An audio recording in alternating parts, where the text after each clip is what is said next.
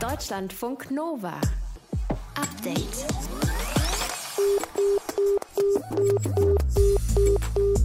So klang das, als ich letzte Woche versucht habe, meinen Hausarzt zu erreichen.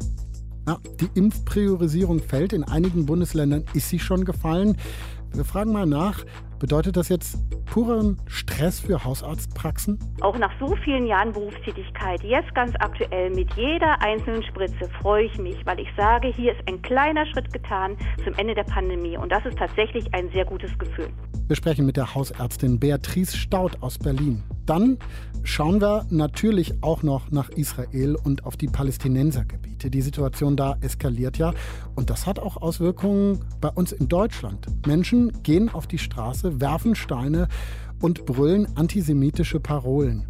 Und auch in den sozialen Netzwerken gibt es Antisemitismus und Hass. Ich bin auch sehr dafür, dass man gegen digitalen Hass vorgeht, denn man kann den jungen Menschen noch stoppen, wenn man rechtzeitig einschreitet. Wenn man sagt, so, das ist kein Spaß mehr, was du hier schreibst und was du hier drohst mit Mord- und Vergewaltigungsfantasien, da gibt es jetzt eine Strafe, dann können sie die Leute noch stoppen. Wer geht da auf die Straße und was können wir tun? Wir sprechen darüber mit dem Antisemitismusbeauftragten von Baden-Württemberg.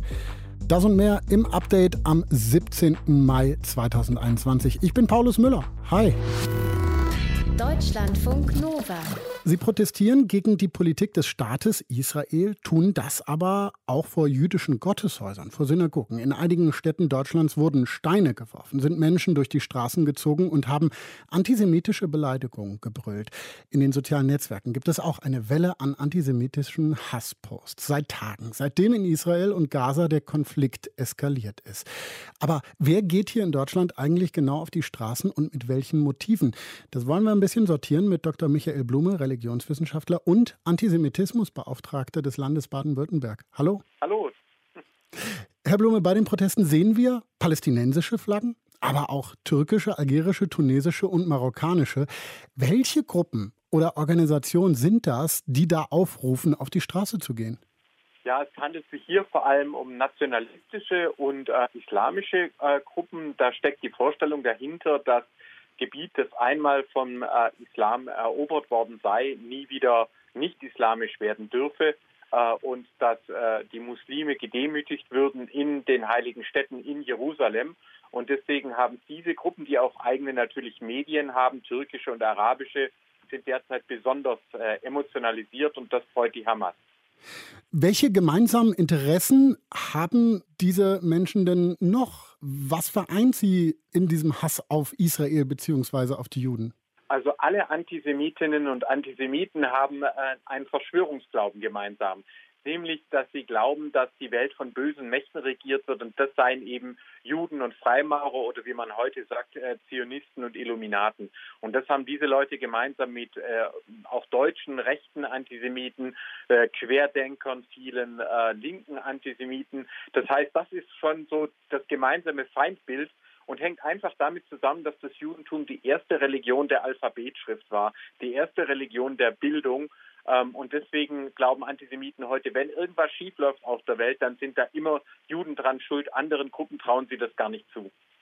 Gibt es denn noch Interessen der Staaten, aus denen diese Menschen kommen? Also ich habe die türkischen Flaggen angesprochen, äh, marokkanische, die irgendwie dahinter stecken könnten, dass Leute von Medien, Sie haben es gesagt, aufgewiegelt werden? Ja, es ist natürlich immer so, dass Antisemitismus, das hatten wir ja auch in Deutschland so, immer dann auch als Projektionsfläche dient. Das heißt, für alles, was schief läuft, für alles, was nicht so läuft, wie man sich das wünscht, werden sie dann verantwortlich gemacht. Das heißt also, eine antisemitisch grundierte Politik, ähm, die hat zum Beispiel überhaupt gar kein Problem damit, Kurden zu unterdrücken und im gleichen Augenblick aber zu sagen, äh, gegen Israel sind wir für Menschenrechte. Es geht also immer darum, äh, da auch abzulenken. Und in der Türkei, und ganz konkret wird gerade sehr diskutiert über über Mafia-Vorwürfe gegen auch den türkischen Innenminister. Das ist ein großer Skandal, der gerade in der Türkei läuft. Und äh, da ist es den Regierenden sehr recht, davon abzulenken und zu sagen, wir sind gar nicht die Bösen, sondern die Bösen, das sind immer nur die Juden. Und deswegen, obwohl die Türkei und Israel noch diplomatische Beziehungen haben, spielt Erdogan gerade sehr stark das Thema Antisemitismus aus. Sie haben schon angesprochen, natürlich gibt es in Deutschland schon immer Antisemitismus und er war leider nie weg. Wir haben das bei den Querdenkern, den Reichsbürgern gesehen, die Verschwörungstheorien, die da im Umlauf sind und auch antisemitisch sind zum Teil. Aber trotzdem, wie groß ist das Problem des islamischen Antisemitismus bei uns? Hat der eine andere Qualität in irgendeiner Form? Naja, das erlebe ich natürlich ständig als Antisemitismusbeauftragter. Jeder möchte immer gerne über den Antisemitismus der anderen sprechen. Ähm, wir hatten einen Anschlag in Halle auf die Synagoge. Das war äh, von einem Deutschen. Aber was wir natürlich im islamischen Bereich haben, es sind verhältnismäßig viele junge Leute. Es ist oft kein sehr hoher Bildungshintergrund. Es sind Organisationen wie die Muslimbrüder, die da direkt mit der Hamas verbunden sind und eine große Rolle spielen. Der Iran, da gehört es sogar zur Staatsdoktrin, dass äh, Israel vernichtet werden muss bis zum Jahr 2040. Und diese haben natürlich auch noch alle eigene Medien. Also das heute durch das Internet ist, war es noch nie so leicht, Leute zu radikalisieren. Und deswegen ist das eine Sache. Die sogenannten Grauen Wölfe zum Beispiel sind eher eine nationalistische Organisation. Also auch in der islamischen Welt gibt es natürlich religiöse, es gibt aber auch Nationalisten, die ihren Raki trinken, also auf Alkohol stehen und trotzdem Juden hassen. Also das ist ganz ebenso, wie das in der europäischen und deutschen Kultur eben auch ist. Wenn Leute sonst nichts haben, äh, ein Feindbild wollen sie gerne haben für ihre schwache Identität. Und das findet man auch dann leider immer ganz schnell im Antisemitismus. Der Bund der deutschen Kriminalbeamten fordert deswegen auch, dass die Szene stärker überwacht werden soll. Würden Sie sich dieser Forderung anschließen? Würden Sie sagen, Polizei und Verfassungsschutz, die müssen da genauer hinschauen? Ich meine, das tue ich seit Monaten und Jahren. Ich habe beispielsweise letztes Jahr schon im Juli dringend darum gebeten, dass man gegen den Attila Hildmann vorgeht ähm, weil klar war, dass der sich mit seiner Blase immer weiter radikalisiert und jetzt ist er in die Türkei entkommen und hetzt von dort aus gegen Jüdinnen und Juden. Also von mir her große Sympathie, wenn endlich auch in Polizei und Justiz, da gibt es tolle Leute, aber wenn da endlich auch stärker verstanden wird, ähm, dass man da früher einschreiten muss.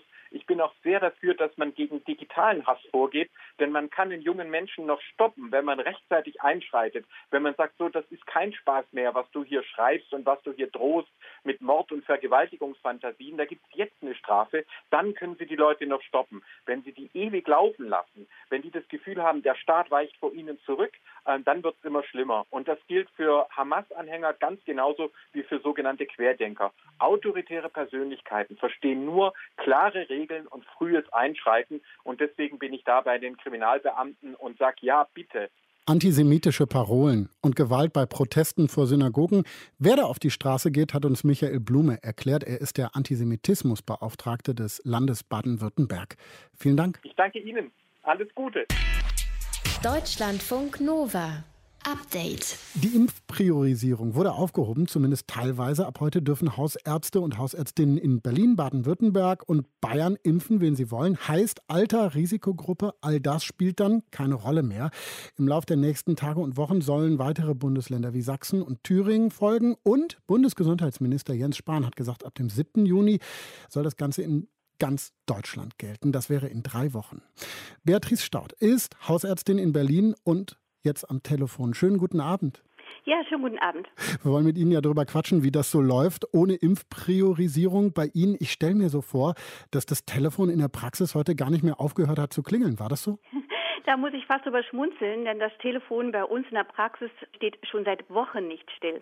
Zum Leidwesen der vielen, die uns kontaktieren wollen und die sich zum Teil auch beschweren, dass sie uns telefonisch nicht mehr erreichen, weil der Nachfragebedarf immens ist, aber schon seit vielen, vielen Wochen. Also nichts Neues für Sie. Was heißt es eigentlich für Sie in der Praxis, dass die Priorisierung aufgehoben ist? Also gilt jetzt wirklich, wer zuerst anruft und dann bei Ihnen vielleicht auch durchkommt, kriegt dann als erstes die Impfung? Oder haben Sie sowas wie eine eigene Form der Priorisierung? Priorisierung in der Praxis? Ja, doch, wir müssen das schon selektieren. Äh, wir hatten ja gerade erst die Freigabe Anfang Mai für die Priorisierungsgruppe 3, die schon erhebliche Anforderungen an uns gestellt hat. Jetzt die komplette Freigabe klingt zwar gut von den politisch Verantwortlichen, das ist auch schnell gesagt, aber solche Informationen kommen auch gut an, aber überrumpeln uns in der Praxis natürlich komplett. Vor allen Dingen, weil auch die Kassenärztliche Vereinigung in Berlin darüber noch gar nicht informiert war. Die Sache an sich ist die, wir führen ganz konsequent und ganz penibel eine Warteliste, die schon sehr, sehr lang ist. Bei uns können die Patienten sich auch per E-Mail anmelden. Es gibt ja sowohl eigene Patienten als auch Patienten, wo die Hausärzte gar nicht impfen, beziehungsweise Leute, die gar keinen Hausarzt haben, die sich hier bei uns anmelden können. Und wir gucken schon nach, wer hat eine gesundheitliche Priorisierung, der steht natürlich ganz vorne an und wer hat dann noch eine berufliche Priorisierung. Und da ist nicht, wer zuerst kommt, mal zuerst. Und dann gibt es ja vielleicht auch das Problem, dass gar nicht genug Impfstoff da ist für all diejenigen, die äh, geimpft werden wollen. Die Chefin des Ärzteverbandes des Marburger Bund, Susanne Jona, die hat heute Morgen im Deutschlandfunk Folgendes gesagt. Wenn ich jetzt gleichzeitig allen Menschen die Vorstellung gebe, sie könnten drankommen, gleichzeitig aber das Gut so knapp ist, dass das gar nicht möglich ist, führt es doch zu Frustration. Das ist doch verständlich. Wie erleben Sie das? Kriegen Sie diese Frustration schon ab? Die bekommen wir ab. Das spüren wir sehr deutlich, weil das bei den Patienten tatsächlich ein Unverständnis da ist. Sie kommen mit der Vorstellung, ja, es ist doch freigegeben worden, ich komme doch jetzt dran. Nein, das geht tatsächlich nicht, weil wir wirklich nur ein, ein Hauch von Impfstoffen bekommen. Das wird uns meistens Freitagabend oder Sonnabend mitgeteilt von der Kassenärztlichen Bundesvereinigung. Dann dürfen wir montags bestellen, erfahren donnerstags, wie viel Impfstoffe wir für die Folgewoche erhalten. Und das ist meist weniger, als wir eigentlich in Aussicht gestellt bekommen haben und können erst dann die Patienten einbestellen. Das ist also wirklich ein administrativer und logistisch immenser Aufwand. Also wahnsinnig viel Arbeit für Sie. Ja. Dann kommt eben das Impfen auch noch dazu. Aber es gibt ja auch noch Menschen, die wegen anderen Leiden zu Ihnen wollen. Wie sehr verzögern sich da andere Termine und ist das nicht im Zweifel gefährlich, dass jemand, der irgendwie hohen Blutdruck hat oder so, jetzt nicht behandelt wird? Das ist schon ein großer Balanceakt. Aber unsere Praxis ist seit März 2020 schon als Corona-Spezialpraxis in Berlin tätig und hat sich dem schon ein bisschen gestellt. Wir hatten also Zeitfenster offen für Infektionspatienten und Abstriche. Wir sind die ganzen Testszenarien des letzten Jahres durch. Wir haben jetzt Zeitfenster geschaffen für die Impfungen. Es ist eine immense Herausforderung und erfordert einen unglaublichen Einsatz der medizinischen Fachangestellten. Es sind also nicht nur die Pflegekräfte, die in der Pandemie eine Menge leisten, sondern es sind tatsächlich tatsächlich die medizinischen Fachangestellten von Hausarztpraxen. Es ist eine Herausforderung. Wir versuchen trotzdem ansprechbar zu sein für die Regelversorgung, bitten aber unsere Patienten um Verständnis, dass zum Beispiel reine Vorsorgeuntersuchungen dann vielleicht wirklich erst in einem deutlich verzögerten Zeitrahmen möglich sind. Das klingt alles, Frau Staud, nach sehr, sehr viel Stress für Sie. Einerseits. Andererseits, sonst sitzen ja Leute vor Ihnen, die Schmerzen haben, krank sind, leiden. Und jetzt jagen Sie Menschen kurz eine Spritze in den Arm und machen die damit froh. Ist das nicht auch ein wahnsinnig tolles Gefühl? Tatsächlich so. Also wir kümmern uns um die Menschen, die Schmerzen haben, die akute Sorgen haben, die eine Arbeitsunfähigkeit aus welchen Grund auch immer nötig haben. Wir kümmern uns weiter um die heimärztliche Versorgung. Aber wir als Hausarztpraxis haben gemeinsam mit unserem Team beschlossen, wir reihen uns in die impfenden Praxen mit ein, machen das wirklich gerne. Und ich muss Ihnen ehrlich sagen, auch nach so vielen Jahren Berufstätigkeit, jetzt ganz aktuell mit jeder einzelnen Spritze freue ich mich, weil ich sage, hier ist ein kleiner Schritt getan zum Ende der Pandemie. Und das ist tatsächlich ein sehr gutes Gefühl. Frau Staud, ich drücke Ihnen die Daumen, dass es nicht viel zu viel Stress ist für Sie und äh, dass es Ihnen weiterhin gut geht. Danke fürs Gespräch. Das ist ganz lieb von Ihnen. Alles Gute. Tschüss. Tschüss. Deutschlandfunk Nova. Grünstreifen. Ja, klingt erstmal alles super. Mit dem Zug statt dem Flieger und das auch noch gemütlich, schnell, verlässlich, viele neue Verbindungen und in ganz Europa. So stellt sich Bundesverkehrsminister Andreas Scheuer das Bahnfahren der Zukunft vor. Mit dem Ja der Schiene wollen wir die Menschen in ganz Europa vom grenzenlosen Bahnreisen begeistern und faszinieren. Und vor allem wollen wir Klimaziele erreichen, denn der europäische Green Deal kann nur mit einer starken Schiene gelingen. Andreas Scheuer hat das heute auf dem digitalen Schienengipfel gesagt, hat sich da mit europäischen AmtskollegInnen und VertreterInnen von Bahnindustrie und Verkehrsverbänden beraten und eine Absichtserklärung unterzeichnet. Was ist genau geplant? Was ist zu erwarten? Sagt uns jetzt Deutschlandfunk Nova Kollegin Ilka Knigge. Ilka, ist die Rede von ganz neuen Verbindungen, von einem Europatakt? Wie soll der genau aussehen? Ja, vielleicht haben viele schon vom Deutschland-Takt gehört. Der ist ja bei uns schon in der Umsetzung und das Konzept ist, Züge sollen zur gleichen Zeit abfahren in verschiedene Richtungen am Bahnhof und ähm, Fernzüge dann zum Beispiel so im Stundentakt. Und das soll das Umsteigen leichter machen und die Züge pünktlicher. Und genau so einen Takt soll es nach Scheuer auch für Europa geben. Und zwar zusammen mit Verbindungen zwischen den Ländern, auch Nachtverbindungen, WLAN, einem Gastroangebot und einer eigenen Buchungsplattform. So ist das die Idee. Das nennt sich dann TEE 2.0, Trans Europe Express 2.0, steht bisher aber nur in dieser Absichtserklärung, also es ist noch nicht rechtlich bindend. Neue Verbindungen, welche soll es da geben? Also erstmal Wien, München, Paris. Zürich, Amsterdam, dann eine Verbindung zwischen Wien, Brüssel und Paris und Berlin, Brüssel und Paris und auch noch eine zwischen Zürich und Barcelona. Also quasi kreuz und quer durch Europa und geplant ist, dass die bis in drei Jahren dann auch befahren werden können. Warum gibt es das jetzt? Also was steckt dahinter? Klimaziele, Leute wegbekommen von Kurzstreckenflügen, ist ja genau das Thema, was Grünen Kanzlerkandidatin Baerbock jetzt letzte Woche angebracht hat, ne? Ja, genau. Also das Wort Klimaziele, das ist auch bei der Pressekonferenz heute sehr oft gefallen. Und ähm, Scheuer hat sich auch eindeutig politisch positioniert er wolle eine Politik der Anreize, keine der Verbote, so seine Rede. Das war eine eindeutige Anspielung auf die Aussage Baerbocks, die ja von Verboten auch gesprochen hatte. Jetzt gibt es aber auch einiges an Kritik an der ganzen Geschichte. Christian Böttger, der ist Bahnexperte von der Hochschule für Technik und Wirtschaft in Berlin, der hat heute dem ZDF gesagt, dieses Projekt, das sei eine reine Prestigesache. Es bekomme viel Aufmerksamkeit, diese stehe aber in keinem Verhältnis zur Bedeutung für die Verkehrswende. Lukas Ifländer, der ist vom Fahrgastverband ProBahn, der sieht dieses ganze Vorhaben in sich erstmal positiv. Er sagt aber, der Deutschlandtakt, also die ganze Nummer für Deutschland, der sei viel wichtiger für den Ersatz von Kurzstreckenflügen.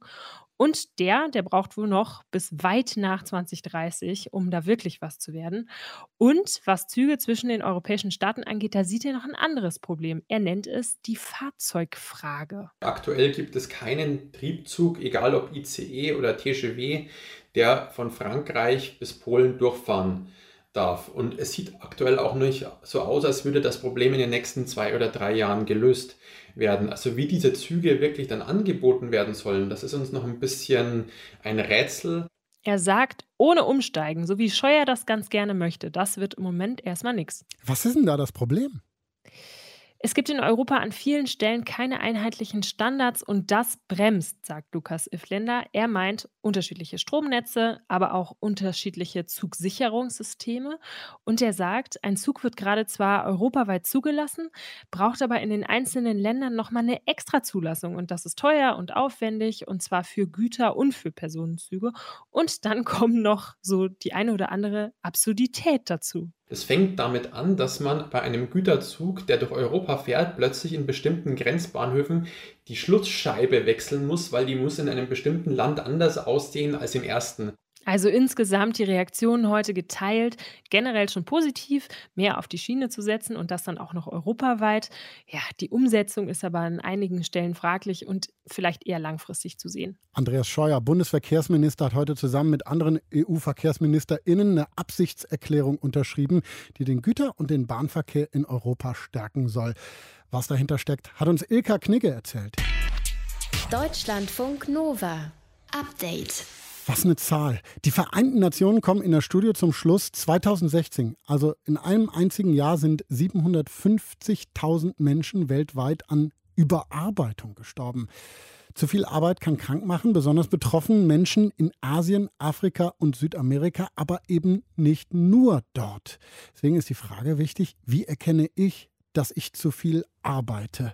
Matthias von Lieben, Deutschlandfunk Nova Reporter, war so nett, sich dieser Frage mal anzunehmen. Deswegen kann ich jetzt mal kurz aufhören zu arbeiten. Ja, auch in Deutschland häufen jährlich Millionen ArbeitnehmerInnen fette Überstunden an.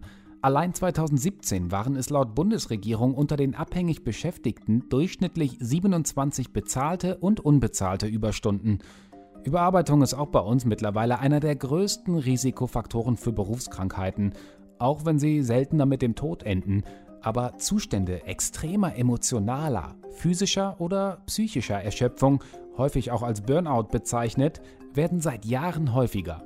Immer mehr Menschen suchen deshalb Beratungsstellen auf, wie die von Tobias Stechele, Psychotherapeut und Leiter der Ambulanz für stressbedingte Erkrankungen an der Uni Freiburg. Wir haben eine große Gruppe von Menschen, die tatsächlich wegen Überarbeitung oder wegen einer zu hohen Arbeitslast sagen, es ist mir zu viel, ich kriege das nicht hin. Die Gründe für dieses Gefühl versucht Stechele im Gespräch mit seinen PatientInnen zu identifizieren.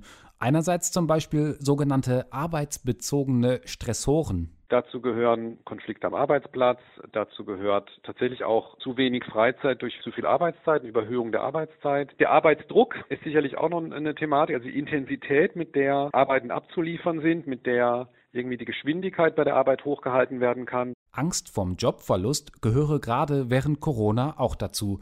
Ob sich diese Stressoren zu einem belastenden und gesundheitsschädlichen Problem entwickeln können, ist laut Stechele von sogenannten Pufferfaktoren abhängig. Wenn ich die Möglichkeit habe, Einfluss zu nehmen auf meine Arbeitstätigkeiten, wann ich Pause machen kann, wie ich zum Beispiel auch mit Kollegen irgendwie interagieren kann, wenn ich mich unterstützt fühle bei der Arbeit, dann haben wir auf der anderen Seite Pufferfaktoren, die uns helfen, diese Stressoren besser zu bewältigen.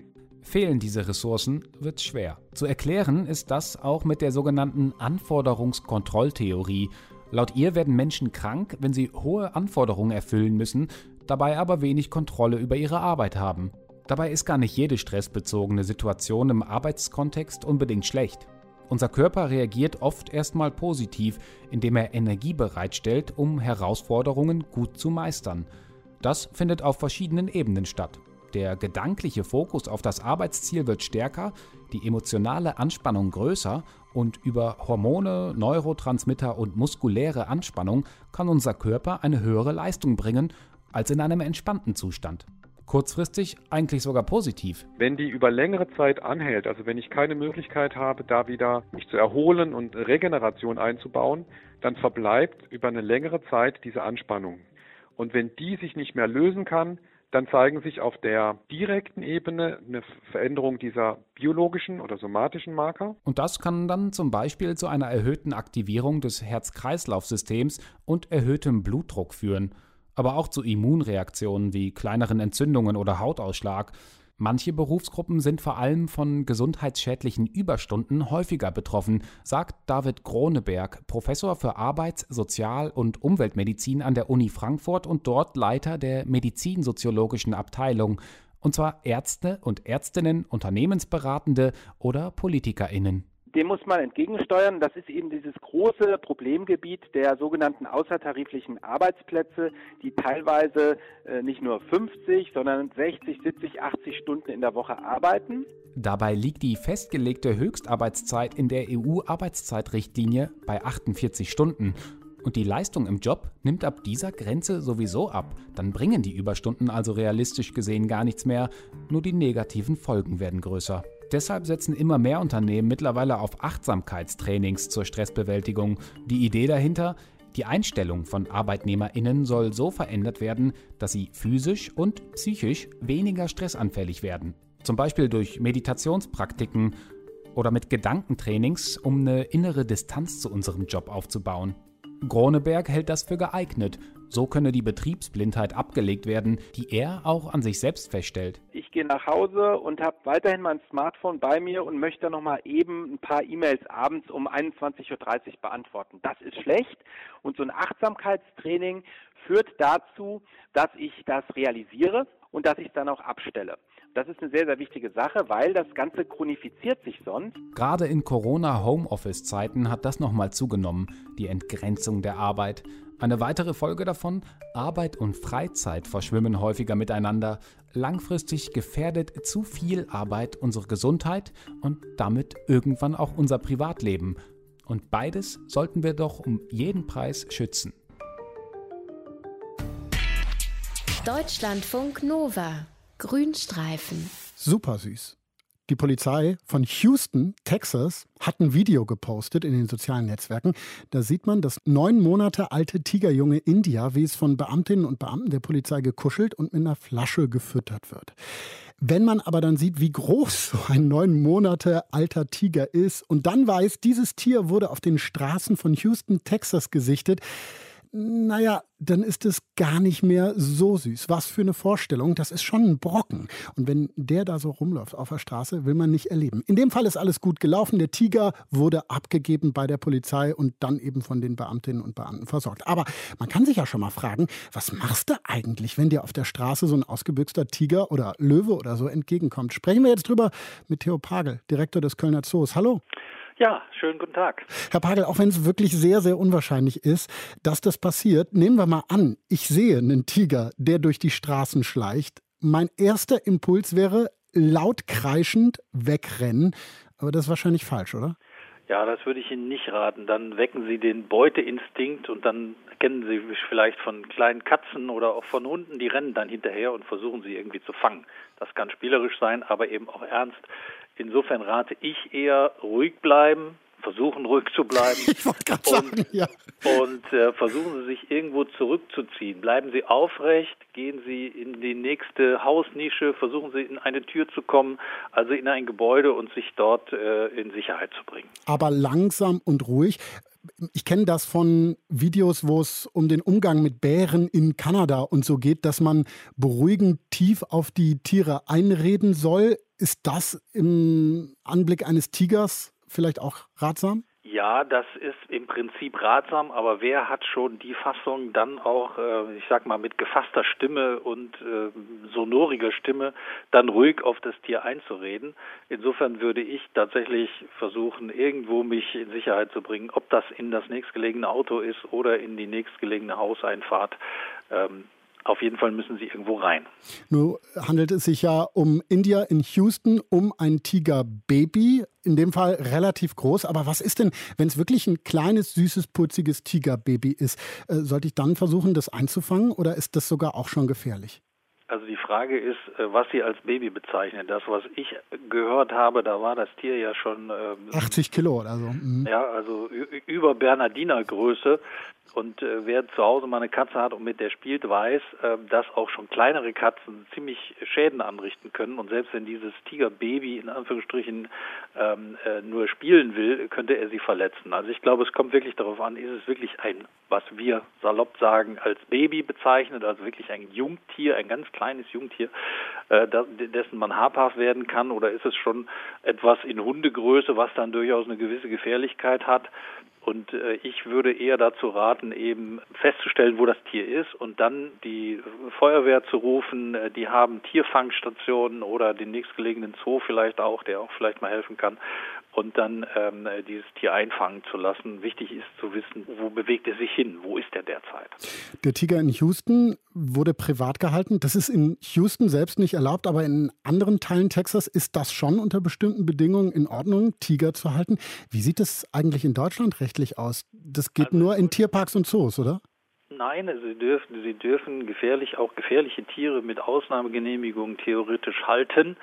Aber Sie müssen natürlich dann, sage ich mal, Vorrichtungen haben, wie Sie sie in einem wissenschaftlich geleiteten zoologischen Garten auch nachweisen müssen.